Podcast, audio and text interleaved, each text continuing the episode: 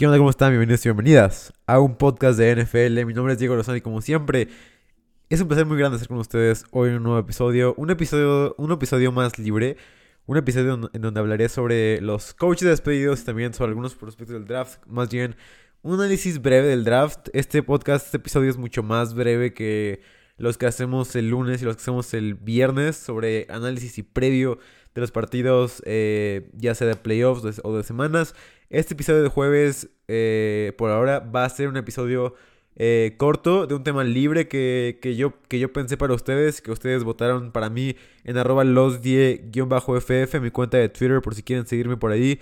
Eh, ahí pongo para que interactúen conmigo y cosas así. ustedes me dijeron que querían hablar, está muy parejo, hubiera hablado sobre solamente un tema. Pero me di cuenta que inicio del draft y coches despedidos eran, eran, dos temas que la gente le interesaba y que seguramente les, interesaba a ustedes. Así que vamos a hablar sobre ellos. Eh, vamos a tratar un poco más el inicio del draft porque fueron los que ganaron esta, en esta votación que hice en Twitter. Eh, y vamos a darle. Vamos a empezar ahora con los coches despedidos y creo que podemos atacarlo de varias maneras. Ahora no me voy a meter mucho en el tema de GMs, eso podemos hablar, lo podemos hablar más adelante. Eh, ya sea la próxima semana o más adelante en off-season. Pero ahora quiero hablar sobre coches despedidos y cómo esto afecta a los equipos, qué equipos son, son las vacantes menos y más emocionantes y qué podemos esperar de, esos equipos nuevamente en una nueva temporada eh, con un nuevo head coach y con una mente ya sea defensiva una mente ofensiva joven como vemos con Mike McDaniel y todo este tipo de, de, coaches atractivos para el NFL.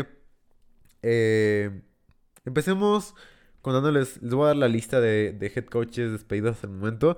David Coley de los Texans, que fue apenas hoy. Apenas recibí esta noticia y me parece que es perfecta porque apenas está a de grabar este podcast y me aparece en mi teléfono la notificación de, David Coley, Coley perdón, eh, que estaba despedido. Raramente ya veremos más adelante sobre el tema. Joe Judge eh, también fue despedido de los Giants, era obvio. Brian Flores, una maleta ridiculez de los Dolphins, haberlo despedido. Matt Nagy de los Bears, Mike Zimmer de los Vikings, Big Fangio de los Broncos.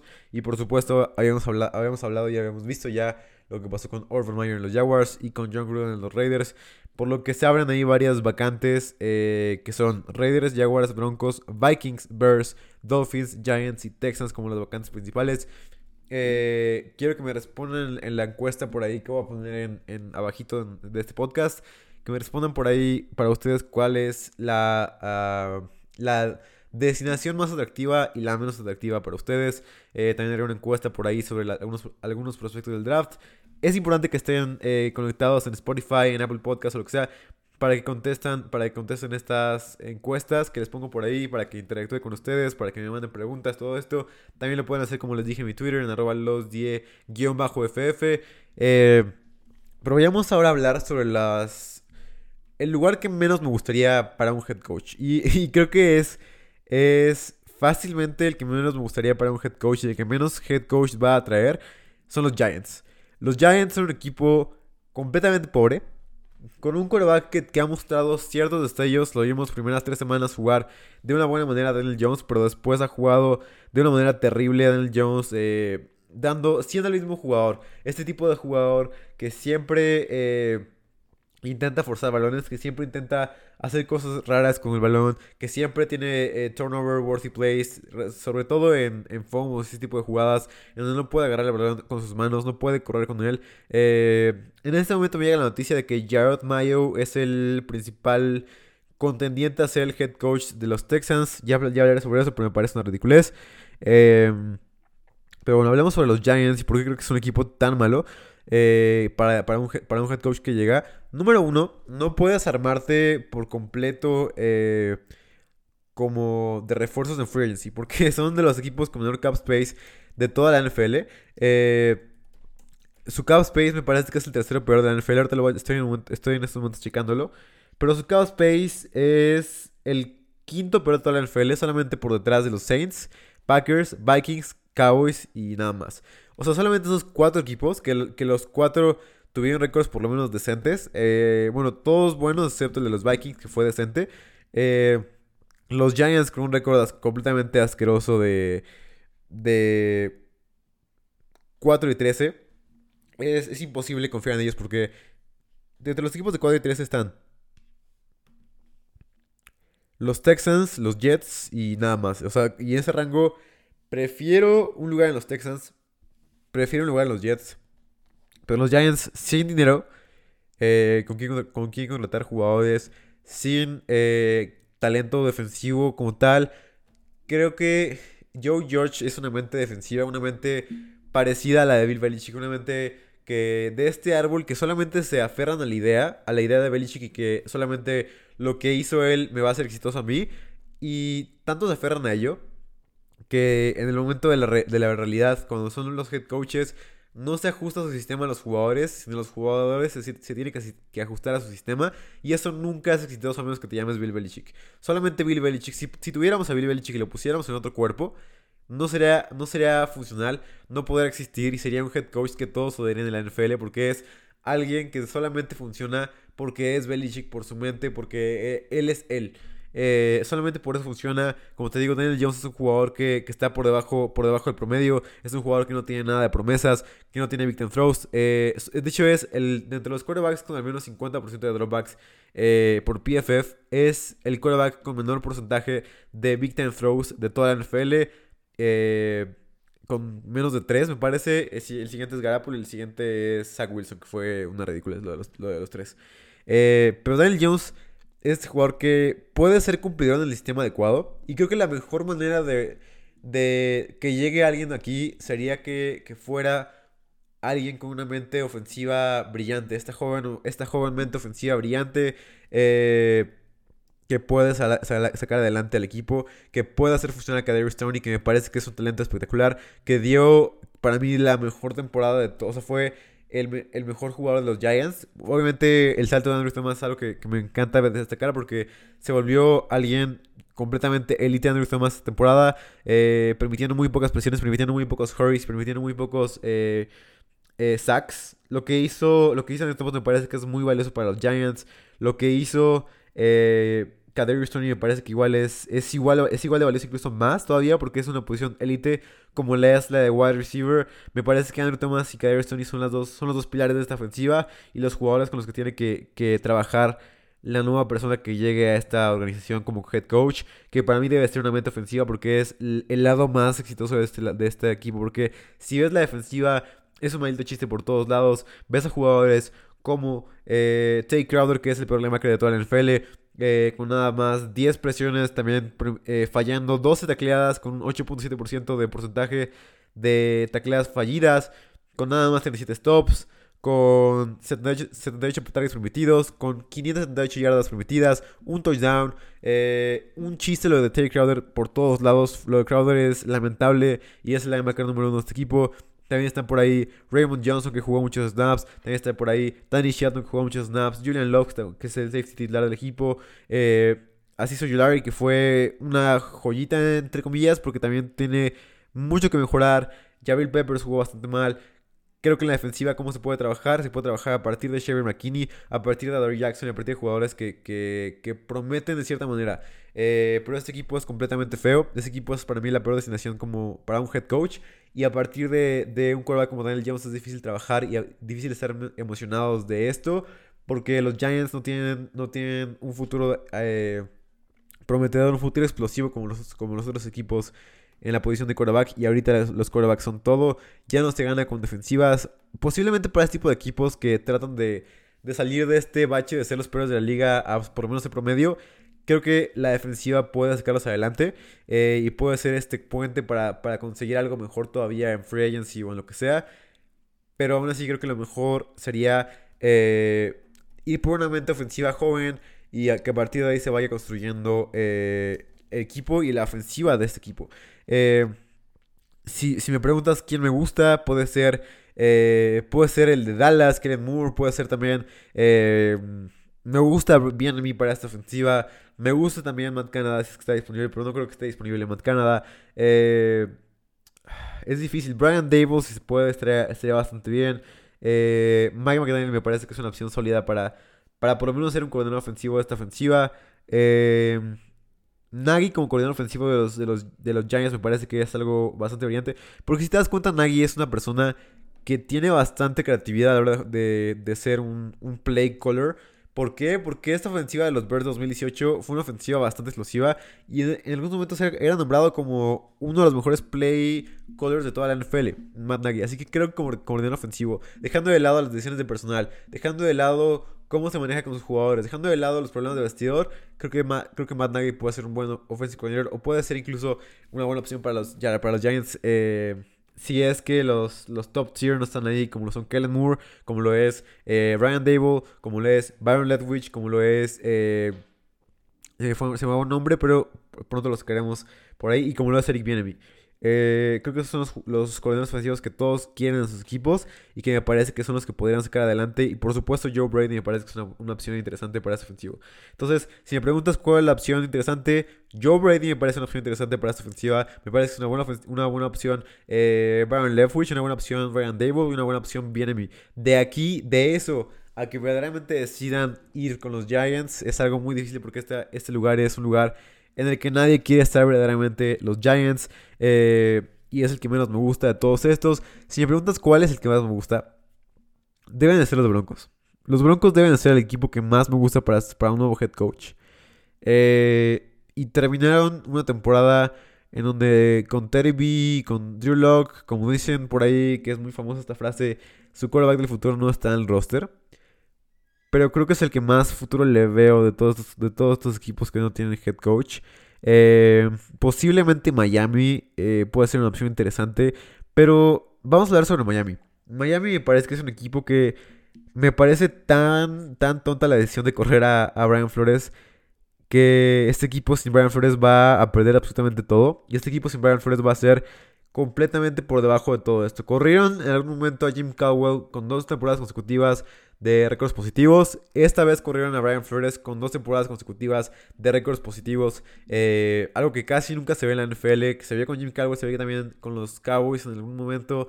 Eh, con Chip Kelly, aunque con Chip Kelly fueron dos consecutivas ganadoras, después una perdedora y le corrieron de ahí. Aunque si suma su récord es parecido al de, al de Brian Flores. Pero lo de Flores es, es tremendo porque el, equipo es el equipo no es un equipo bueno.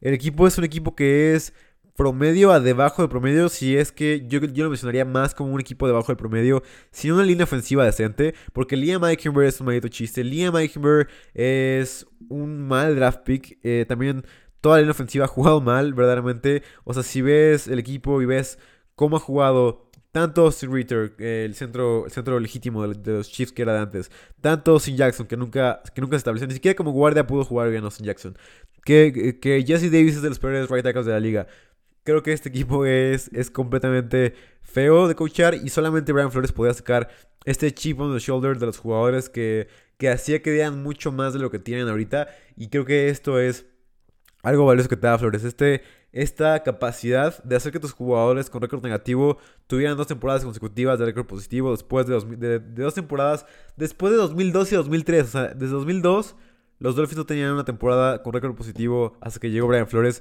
Y esto habla de la cultura del equipo, que había sido completamente perdedor hasta que llegó este, hasta que llegó este güey. Y del equipo en sí, como Greer, no, ha, no, ha manejado bien el equipo. Eh, no hay muchas estrellas verdaderamente. O sea, está Jalen Waddle, que es una estrella forjándose, pero de ahí no hay mucho de qué sacar. Que sí que es un buen jugador, pero es un talent que no, que no es tan valioso como, como los top tier, como que sí, como Kittle, como Andrews, como Gedert, como Kelsey. Para mí solamente es, es feo porque solamente puedes trabajar con Jalen Waddle. Porque Tuatan Bailoa es un jugador que es muy por debajo del promedio. Que es un jugador que es como Jimmy G, pero con un, con un supporting cast o con un equipo que, los, que lo apoya mucho peor de lo, de lo que lo tiene Jimmy G. Tuatan Bailoa es un jugador que depende completamente del sistema, que depende completamente de los RPOs.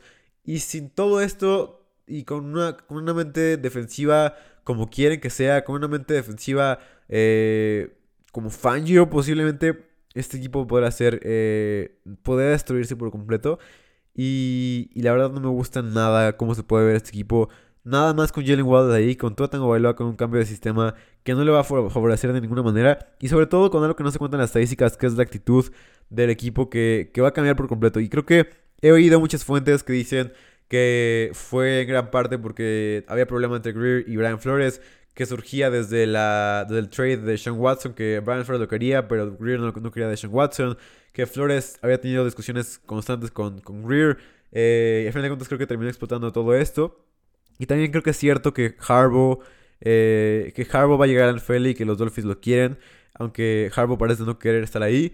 Em, pero creo que esto también tomó parte de esto y para mí Harbaugh no puede ser un buen fit aquí, porque como te digo, esta cultura es completamente perdedora y, y posiblemente los pueda elevar su nivel, pero estaban jugando muy por encima de las expectativas. Que este equipo te haya terminado con el récord que, terminó es un maldito milagro. Es, es un es un milagro que, pocas personas podrán llevar a cabo, más que Brian Flores, que es un, que es un head coach extremadamente talentoso, que logró sacar nueve victorias de este equipo después de iniciar 0-7. Eh, la verdad, lo que hicieron los Dolphins esta temporada, no veo cómo carajos pudieron haber corrido a este, a este head coach. La poca paciencia que le tuvieron es verdaderamente ridículo. Y, la defensiva funcionaba gracias a, Brian Flores. Y, esta defensiva está construida gracias a, a Brian Flores porque Brian Flores se basaba mucho en un esquema de hombre a hombre. Un esquema que, en el que dependías completamente de tus cornerbacks. Un, esquema en el que tus linebackers no importaban por completo. Puedes tener cualquier linebacker por ahí, eh, como Landon Roberts y Jerome Baker, y funcionar a la perfección. Pero la realidad es que este sistema estaba construido a partir de sus cornerbacks como Shaving Howard, que cuando Shaving Howard jugaba de la mierda, toda la defensiva jugaba de la mierda. Eh, Byron Jones también estaba, estaba por ahí, eh, Nick Needham, que también fue un, buen jugador para los Dolphins. Creo que si en un nuevo sistema defensivo que use más cover 2, que use más cobertura de zona, creo que este equipo no va a tener el talento necesario para poder ser este equipo talentoso en la NFL. Porque no tiene muchas estrellas. Vemos por ahí a Jeremy Holland, que fue este gran draft pick de, de, de Greer. Pero también están jugadores terribles, como lo dije, como es Raycon Davis, que jugó una temporada asquerosa, como es Landon Roberts, que si quieres, o sea, si viene un, un, head, un head coach con la mente defensiva de que los linebackers son el más importante de la defensiva, y tienes a Landon Roberts y a Jerome Baker, esta defensiva se va a ver como una completa mierda de perro. Eh, Jalen Phillips fue un mal draft pick. Jalen Phillips jugó en un nivel muy por debajo de todo esto. Tuvo 39 presiones, el, tipo tuvo 39 presiones en 603 snaps. Esto habla de lo pobre que fue su temporada con nada más 39 presiones. Es, es ridículo verdaderamente. Ya sé que tuvo 10 sacks y que su sack rate fue alto, pero esto no importa verdaderamente cuando mides a un defensive edge porque es muy volátil. Cuando cuentas, cuando cuentas a un, a un defensive edge, mides sus presiones porque presiones es qué tanto llega el quarterback eh, seguido y los sacks casi no importan en todo esto. Pero si buscas a, un, si buscas a un, head coach que se base en linebackers, que se base en la defensiva, ese equipo va a sufrir muchísimo.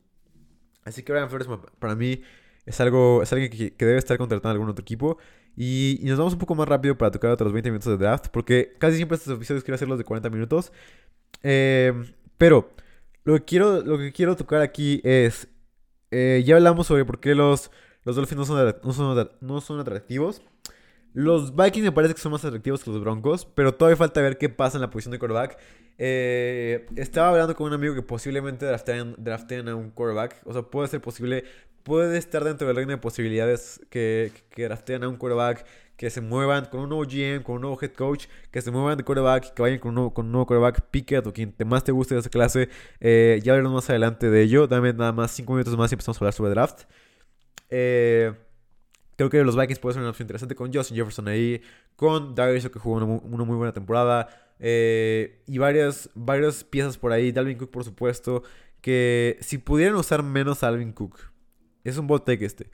Si pudieran usar menos a Dalvin Cook y usar más a Justin Jefferson y a esta, esta, esta, ofensiva sería la mejor de toda la NFL. Sería de las, mejores de la NFL. Creo que la mejor es demasiado eh, estirar ese take, pero podría ser de las mejores. Creo que Dalvin Cook fue un mal running back esta temporada. Fue un running back por debajo del promedio, por debajo de cómo estaba jugando y por debajo de, de lo que le pagan. Creo que su winnable replacement es muy por debajo de lo que esperan que sean los Vikings. Winnable replacement es una estadística de PFF que mide qué tanto valor tiene un jugador en un equipo. Y el guard de, de Cook fue completamente bajo.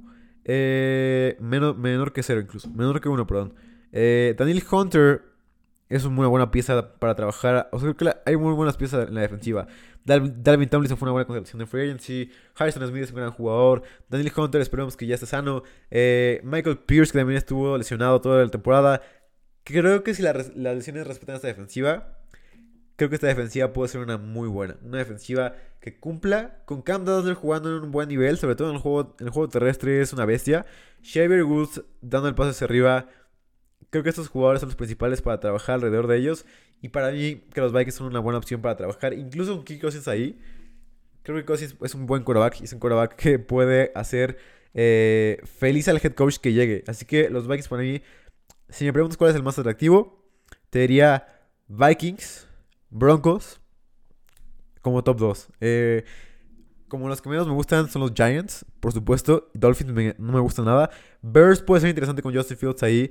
Pero la verdad, el equipo alrededor de él es, es un chiste. Tienes que tener un nuevo wide receiver. Tienes que traer una nueva línea ofensiva. Los cornerbacks son un chiste también por ahí. Los safeties juegan de la verga. Eh, Smith de una temporada me. La gente lo está inflando y todo esto. Roken Smith jugó una temporada bastante me. Eh, pero tienes a Justin Fields y esto debe ser siempre atractivo para alguien. Así que si vi ahí un reporte que querían entrevistar a Brian Dable. Si, si Brian Dable se queda con esta ofensiva, debemos estar emocionados de lo que puede hacer con Justin Fields. Con el talento de brazo que tiene. Y cómo podrá ajustar esta ofensiva a las habilidades de Justin Fields, que es no dar pases de dos yardas, sino que puedas mover a, Joseph Fields en acciones, en acciones de boot, o sea, que pueda moverse el quarterback, que pueda estar en acción casi siempre, que no sea un quarterback de bolsillo como le había sido, que pueda moverse, que pueda ser móvil que a partir de ahí pueda hacer jugadas eh, ya sea corriendo o fuera del bolsillo con más tiempo eh, lanzando que lo que tenía. Em, que es algo que quieres que sea. Quieres que esta ofensiva sea muy parecida a la de Russell Wilson sueño de novato. Una ofensiva que permita que, que Joseph Fields se tarde el tiempo que quiera y que haga todo lo que quiera hacer.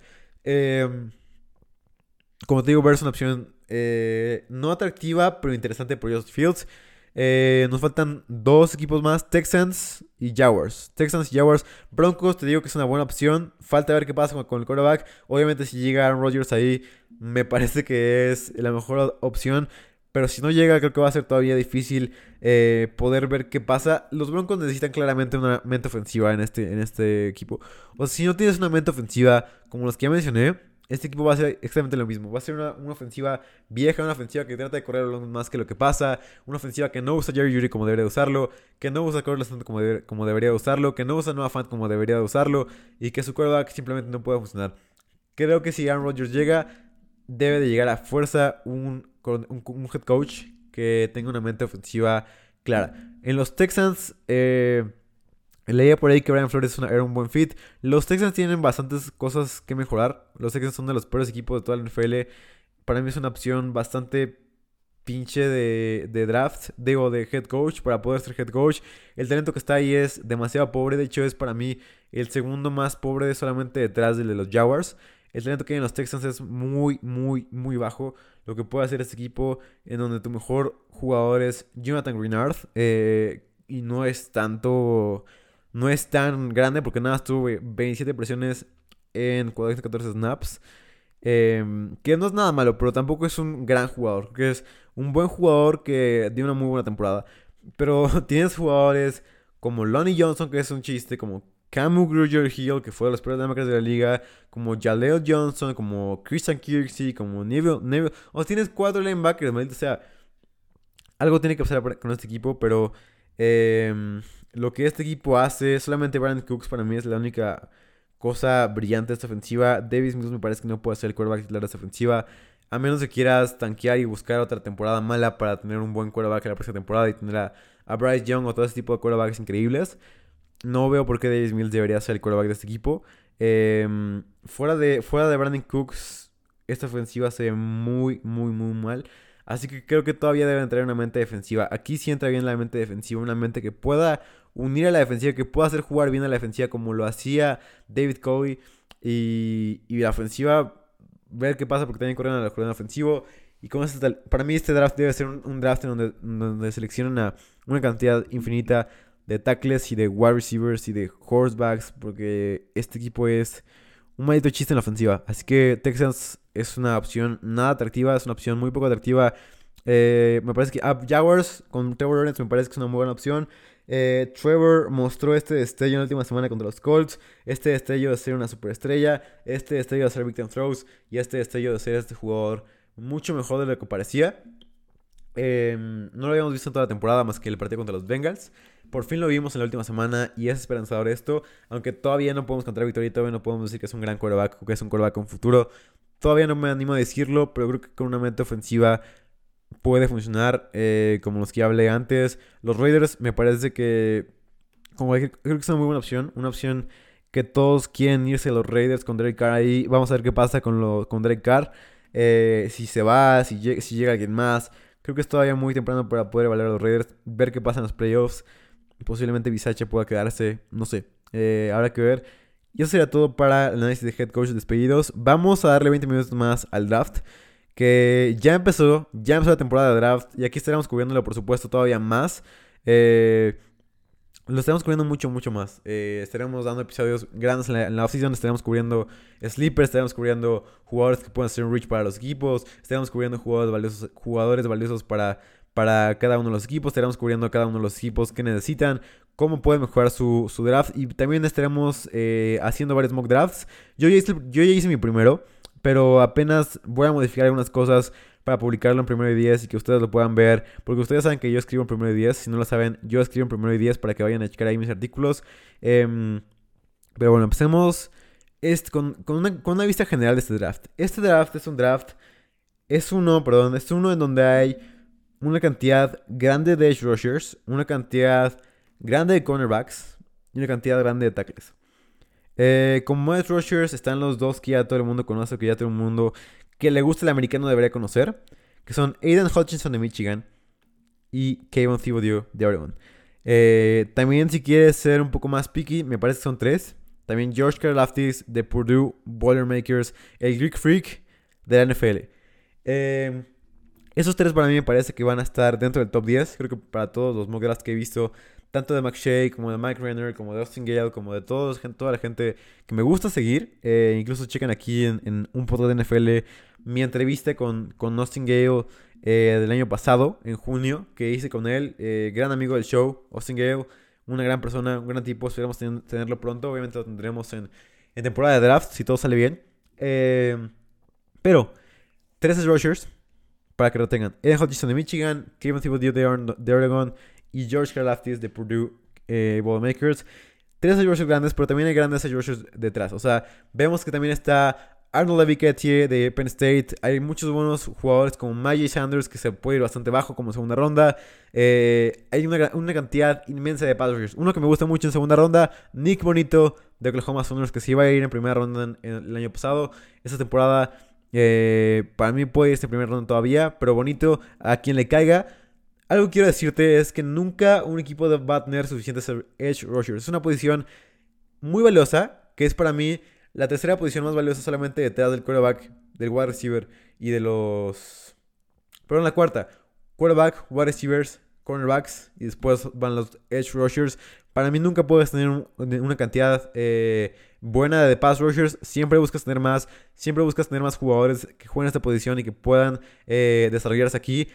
También está por aquí Nick Bonito, Trayvon Walker de, Georgia, eh, Boye Mafe de Minnesota, que es un chico que le gusta muchísimo, Austin Gale, que es uno de los chicos que, me recomendó que lo viera. Lo seguí toda, la temporada y Boye Mafe es una maldita joya. Eh, con 6.4 de altura, que es nada, nada mal, y con 90.3 de calificación de PFF en, en Pass Rush y 19.1% de porcentaje de victorias cuando se enfrenta uno a uno a un tackle, que es un porcentaje bastante alto. Em, como te digo, puedes esperarte, o sea, equipos de, de la mitad del draft, casi en la mitad del draft vamos a ver pocos edge rushers.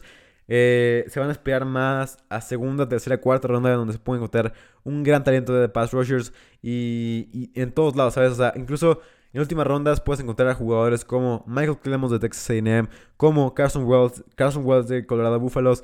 De todos lados hay una cantidad inmensa de pass rushers muy buenos que, que seguramente irán por ahí, pero no vas a retener primera y segunda ronda eh, me encanta Arnold Leviketier de Penn State, su capacidad para, para ir por el pasador y para además ser veloz. Me parece que Viketier puede ser un jugador parecido a Odafe Owe. Em, me gusta mucho en segunda ronda esa persona. Drake Jackson me parece que es una opción interesante. Eh, Jermaine Johnson también están por ahí. David Ojabo. David Ojabo era un jugador que apenas, apenas hace cuatro semanas aprendió que era un, eh, un QB Spike.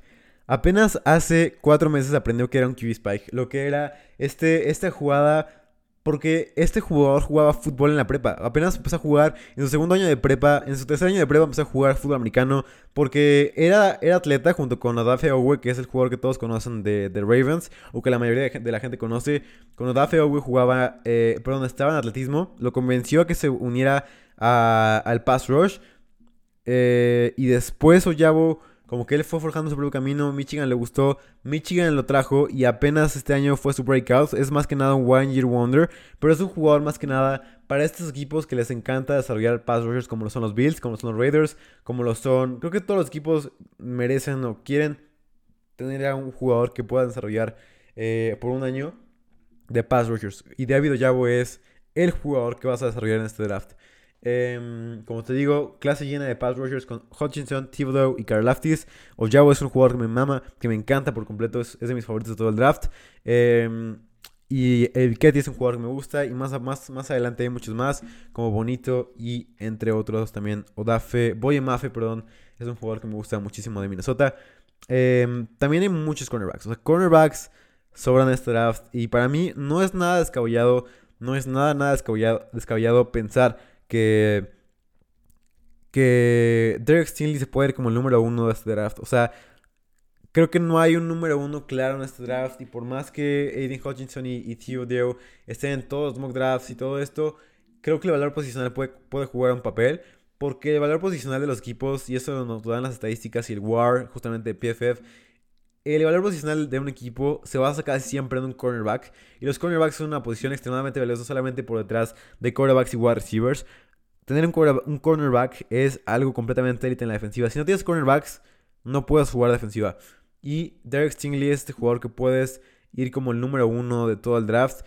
Tuvo cierto descenso de talento esta temporada, es cierto, pero con muy pocos snaps. Y creo que merece un poco más de tiempo para poder Em, para poder criticarlo. Creo que Stingley es un gran cornerback, es el cornerback número uno de este draft y Derek Stingley debe ser, puede ser el número uno de todo el draft. Con los Jaguars sin cornerbacks, eh, los Jaguars son un equipo que les faltan cornerbacks em, y Stingley puede ser el jugador por el que vayan el número uno. Nadie sabe. En mi último draft que hice lo puse como el número 3, eh, que se iba a los Texans. Por encima incluso de Evan Neal. Ya sé que Evan Neal es un maldito freak, ya hablaré un poco más adelante de él. Pero Derek Stingley me gusta mucho más, sobre todo por el valor posicional que tiene Derek Stingley. Eh, cornerbacks hay muchos. Trent McDuffie es un jugador que me encanta también. De Washington, a Matt Garner, que es un jugador establecido ya en, en los Bearcats. Es un jugador. Si quieres a un cornerback que no, que prácticamente no tenga un descenso de nivel, este es a Matt Garner. Porque los, los demás jugadores como Trent McDuffie, como Kyrie Lamb, como Andrew Booth, como Roger McCree, creo que estos cinco jugadores merecen y necesitan un, tiempo para ser mejores. Porque para mí van a llegar al NFL y van a jugar a la mierda. Van a jugar como estos cornerbacks que siempre los ponen uno a uno contra el mejor wide receiver y les ganan fácilmente, incluso los tiran. Como se vio el número contra Davante Adams, prácticamente sí se van a ver. Para mí Matt Garner se va a ver normal. Y para mí Matt Garner es una selección. Para mí es el cornerback 2 de todo este draft. Eh, porque lo puedes poner, eh, lo puedes iniciar luego, luego en tu, en tu defensiva. No puedes, no tienes que esperar nada de él, no tienes que esperar a que, a que se desarrolle, no tienes que esperar a que, a que sea mejor jugador. Que Matt Garner es una, una, apuesta segura para tu equipo. A diferencia de, de McDuffie, que es un jugador que a pesar de que tiene un talento increíble como cornerback, es un cornerback de 5'11 que no es tan alto como quisieras y que además ha permitido bastantes yardas en, la temporada 2020 sobre todo. Eh, Kyrie Lamb es un jugador que, tuvo un descenso de nivel tremendo en el 2021, que es indisciplinado dentro de la cancha, con muchos pañuelos eh, de los de Gators. Andrew Booth es un jugador que, me gusta todavía más que Kyrie Lamb. Incluso Kyrie Lamb me parece que está muy alto normalmente. Mm, yo creo que va a irse más todavía como en una segunda ronda. Andrew Booth me parece que va a tomar este puesto. Roger McCreary tuvo una muy, buena temporada. Eh, y creo que McCreary puede ser una buena opción, aunque creo que le va a costar. Sobre todo porque por los juegos que tuvo en contra de Georgia y de Alabama, que son dos equipos que quieres que jueguen bien, contra los que quieres que juegue bien, contra los que quieres que juegue bien. Eh, y cornerbacks hay en todos los Cornerbacks hay Marcus Jones de Houston en tercera ronda, Martin Emerson de, de, Michigan, de Mississippi State, perdón, que puede ser un muy buen jugador. Para mí, si quieres un sleeper de cornerback, es Martin Emerson de, de Mississippi y Jojo Doman de Nebraska.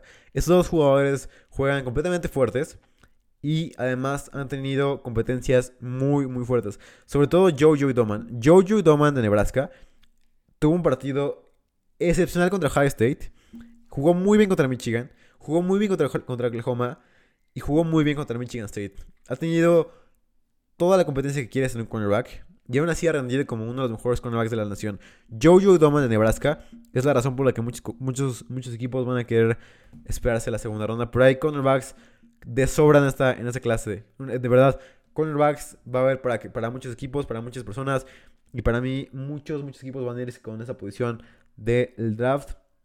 Eh, vayamos ahora con qué otra posición es, obviamente, quarterbacks, ¿no? Debemos hablar sobre quarterbacks. Em, y es una clase, es una clase chistosa porque no hay muchos quarterbacks como antes, como últimos cuatro años, en donde dices, es un dink and dunk quarterback que vas a poner en el número uno del draft y vas a ponerlo luego, luego y ya. Estos quarterbacks son más, más dudas. No hay un número uno real. El mercado todavía no se decide por un número uno. Todavía no se sabe quién vaya a ser este jugador que va a tomar el draft como el número uno, como el quarterback número uno. Pero la realidad es que no se va a ir dentro del top 5. Si te das cuenta. O sea, ves lo que pasa en Jaguars, no van a ir por un quarterback. Los Lions tienen otra selección más abajo y van a esperar por quarterback. Los, los Texans tienen a Davis Mills, podrían ir por un quarterback pero no lo harán, me parece. Eh, creo que son el más probable de tener el top 5. Con los Giants. Los Jets tienen a Zach Wilson que quieren ver todavía más qué pasa con él. Los Giants podrían ir por uno. Pero me parece que van a ir todavía, van a esperarse todavía más. Los Panthers puede ser el primer equipo que agarre un quarterback. Em, y creo, creo que los Panthers van a querer a un jugador como Sam Howell. Un jugador parecido a Sam Darnold, un jugador eh, Parecido, pero con las, sin las cosas malas de Darnold eh, en, su, en su tape de colegial. Tuvo un, pas, tuvo un salto hacia abajo eh, de nivel de quarterback, pero corriendo el balón y sobre todo en la zona intermedia del campo, Sam Howell demostró ser uno de los mejores quarterbacks de la liga, de toda la NFL, perdón, de toda la nación. Y Sam Howell me parece que es una opción interesante. Para mí es el quarterback uno hasta ahorita, con su juego de tazón que fue completamente increíble en contra en contra de los Gamecocks, que fue una demostración real del talento que tiene Sam Howell. Me parece que Howell es este jugador que puede dar el salto hacia arriba y Howell para mí es el quarterback número uno este, de este draft. Veremos qué pasa, nadie sabe qué va a pasar. Kenny Pickett está por ahí, que es un jugador que es una especie de One Year Wonder. No define esto si es un buen quarterback, porque Burrow fue lo mismo y es el mejor quarterback de la liga, pero fue un One Year Wonder para lo que sirva esto. 2021 tuvo 29 victim throws y eh, en 2020 tuvo 10, o sea, fue un salto de 19 victim throws. Matt Corral, veremos cómo, cómo se desarrolla su lesión, pero es un gran quarterback con, que no comete muchos errores, que tiene mucho atleticismo y que puede ser un muy buen quarterback. Desmond Reader está por ahí de Cincinnati, es un jugador que tiene un talento grande de, físico, pero su precisión es una cosa que escuché otro día que preocupaba a los GMs de la, liga en general. La liga no está contenta con, con la precisión de, Desmond Reader de Cincinnati. Eh, Carson Strong es un buen jugador que no enfrentó muy buena competencia, pero que aún así jugó bien contra los equipos que jugó, eh, incluso élite, pero no cuenta tanto como los dos, como los dos quarterbacks. Malik Will es un jugador que puede dentro de la primera ronda, eh, con un atletismo muy bueno, sobre todo con un brazo, con un cañón como brazo, con un, con una average depth of target de, 11.2 y un big throw de 11.0%, que es de los mejores de toda, de toda la nación. Eh, y algo extremadamente alto. O sea, es ridículamente alto el Big Time Throw Rate de Malik Willis. El problema es la competencia que ha enfrentado y que no jugó nada bien en contra de Ole Miss, que es el único equipo eh, relativamente bueno que ha enfrentado a Malik Willis. Eh, fuera de ellos son todos los quarterbacks que quieres en, el equipo. En tu equipo, si quieres saber sobre quarterbacks más, más tardíos, no me gusta nadie. puede que la gente pague de más por Jack Cohn porque es de Notre Dame. Lo vimos con Ian Book que la gente estaba feliz con Ian Book y decían que era un gran jugador y que iba a romper la liga, que se parecía a Joe Montana. Al final de cuentas fue un boss. Eh, yo, lo había, yo lo había visto así, em, pero no me gusta nada lo que hizo. Skylar Thompson de Kansas State, C.J. Perry de los Brown Bears, Bailey Sapp de Western Kentucky. Muchos quarterbacks, pero la verdad no me gusta ninguno de todos estos. Em, vayamos con dos posiciones más para acabar este podcast y eh, obviamente hablaremos más sobre esto Em, después, obviamente, un análisis mucho más a profundidad de partidos individuales, de cómo se, cómo se ajustan los equipos. Vayamos con, me parece que es interesante ir por wide receivers, que es la, otra, la otra posición elite de este draft. Wide receivers y tackles para terminar este podcast.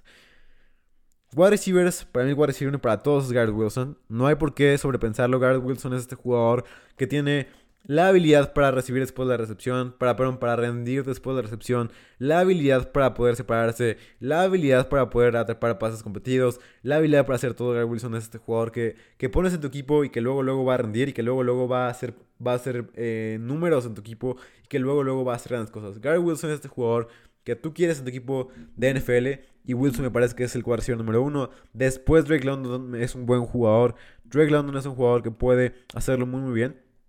Eh, me preocupa qué tanto se pueda separar en la NFL. Es algo que me preocupa y que veo un poco una similitud con Nakil Harry. Que la gente está muy emocionada porque sí es una maldita bestia de 6'5, de 1'95 de, de, estatura. Una bestia completamente grande que puede competirse a Tyrant incluso. Eh, pero me preocupa qué tanto se pueda separar. Em, y qué tanto puede trasladarse este nivel de, de, de atletismo como competidas, en recepciones competidas a la NFL en una liga en donde hemos visto una y otra vez que estos jugadores que no se separan, que nunca se logran separar y que nada más viven de contested catches, sufren casi siempre en toda la NFL. Todos los novatos sufren, sufren de este tipo de, características. no podrá sufrir, pero debes de tomar, eh, debes de ir por él incluso con este miedo por su habilidad eh, grande de atletismo, que es, una, es un jugador completamente atleta, es un jugador alto, es un jugador fuerte, es un jugador que amas verdaderamente en tu equipo y, si, eres un, si eres un equipo que le falta ese tipo de jugadores, eh, sobre todo en una clase que fue muy baja, o sea, que, fue, que fueron guardias muy bajitos la temporada, la temporada pasada, esa temporada tienes la oportunidad de agarrar a tu freak, que es Drake London, que mide incluso dos pulgadas más que, que DK Metcalf. Jameson Williams está por ahí, que tuvo su lesión de ACL. Por supuesto, bajará su stock en el draft. Posiblemente baje segunda ronda. Pero aún así, Jameson Williams, si puede estar al 100, puede ser una gran opción, sobre todo como un arma vertical de cualquier eh, ofensiva, así como por ejemplo los Chargers o Browns. Me parece que James Williams puede encajar perfectamente ahí en cualquiera de esos equipos. Traylon Burks un gran jugador. Y quiero mencionar aquí a mi jugador, a mi estrella, a mi bebé, y al que declaro yo desde ahorita, y no quiero que me lo robe nadie más, por favor. Wandale Robinson va a ser una maldita joya en la NFL. Wandale Robinson es lo que quiere ser un jugador de NFL. Tiene todo, tiene explosividad, tiene, tiene talento, tiene, tiene todo de estatura. Y la gente lo va, lo va a sobrepensar porque es, porque es bajito. Pero es una maldita joya. Es, es, es top 7 en tacleadas fallidas forzadas. Top 7 en recepciones de más de 20 yardas. Top 3 en recepciones de, de, pase pantalla. Top 5 en recepciones del slot. Top 2 en yardas del slot. 3.56 yardas por corrida. 52.9% de contested catch, rate, que, contested catch rate, que es lo que quiere ser un jugador. Eh, lo verdaderamente de Wandell Robinson, cómo hizo pedazos a Iowa, es, es de destacar. Te amo, Wandell Robinson, que jugó increíblemente bien contra los Gamecocks, contra Missouri, contra LSU, contra Florida, incluso contra Kyrie Lamb jugó increíblemente bien, contra Georgia y contra Iowa en el tazón. No dejó ir, no dejó a su equipo eh, ir y, se, cargó el, equipo, se cargó el equipo al hombro. Wandler Robinson es el jugador que quieres en tu equipo. Wandler Robinson es este jugador élite que puede hacer grandes cosas y es una maldita joya para la NFL. Eh, otros jugadores por ahí. Jalen Tolbert me gusta bastante de South Alabama. Jalen Tolbert es un jugador que puede ser parecido a lo que esperabas de Jalen Darden, pero mucho mejor, con mucho más volumen de juego y con una competencia un poco mejor. Eh, Khalil Shakir es un jugador que es interesante de Boise State, que puede hacer cosas grandes, sobre todo con su control de manos y de cuerpo que puede hacer muy buenas cosas. Em, David Bell es un jugador que me gusta. Olave, por supuesto, un, freak corriendo rutas en todo el colegial. Eh, Jahan Dodson de Penn State. Esos son los principales wide receivers del draft. Como te digo, pon un ojo en Wandel Robinson y quien se lleve a Wandel Robinson va a ser un maldito steal, va a ser un maldito joya. También Dajin Dixon de Nico, State Colonels me gusta muchísimo y puede ser un buen wide receiver. Eh, recuerda que no todos, los, no todos buenos wide receivers salen de, universidades grandes. Veas el caso de Cooper Cup y de Davante Adams. Eh, últimos para irnos ya de este podcast, los tackles. Em, Evan Neal es el número uno de este draft. Me parece que es no tan dominante como lo había sido Penny Sewell o como lo había sido em, posiblemente Tristan Wirfs. Y creo que esto puede afectar. Yo por eso me gusta más como un pick top. Obviamente es un top pick top 5. Me estoy diciendo, estoy diciendo demasiado picky. Pero creo que Vanille eh, puede irse por debajo de, de, lo que, de lo que... O sea, su temporada novato puede ser más baja que lo que ha hecho Penny Sewell, que lo que ha hecho Tristan Wirfs, que, que lo que ha hecho eh, Mekhi. O sea, creo que Neil con 6-7 de estatura, que es una maldita joya, eh, va a destruir a, jugadores en el juego terrestre. Va a ser una maldita joya, estoy completamente seguro de eso. Y, y ha venido a su tackle número uno del draft, se va a ir top 5. Un jugador que me mama por completo es Ikemi Kwonu de North Carolina State, Wolfpack. Eh, si quieres mejorar tu juego defensivo, no vayas por un running back. No vayas por Najee Harris. No vayas por Travis Etienne.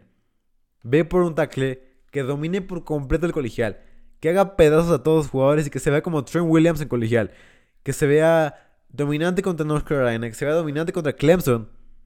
Este jugador es Ikemi Kwonu. Ikemi Kwonu es el jugador que quien se lo lleve va a mejorar inmediatamente este juego terrestre. Y para mí puede ser el tackle número uno de este draft. Charles Cross de Mississippi State es otro jugador que me gusta. Eh, Trevor Penning es un jugador que me mama. Bernard Raymond, este jugador que es eh, estudiante de Analytics, que es lo que yo quiero hacer, eh, es mi ídolo. Jugaba Tyrant hace dos, jugaba hace dos años, ahora es un tackle izquierdo y Rayman jugó como uno de los mejores tackles de la liga, obviamente contra competencias muy malas, por lo que no cuenta tanto, pero Bernard Rayman es un jugador que debes de tomar en cuenta para tu equipo de eh, para tu equipo al que le vas.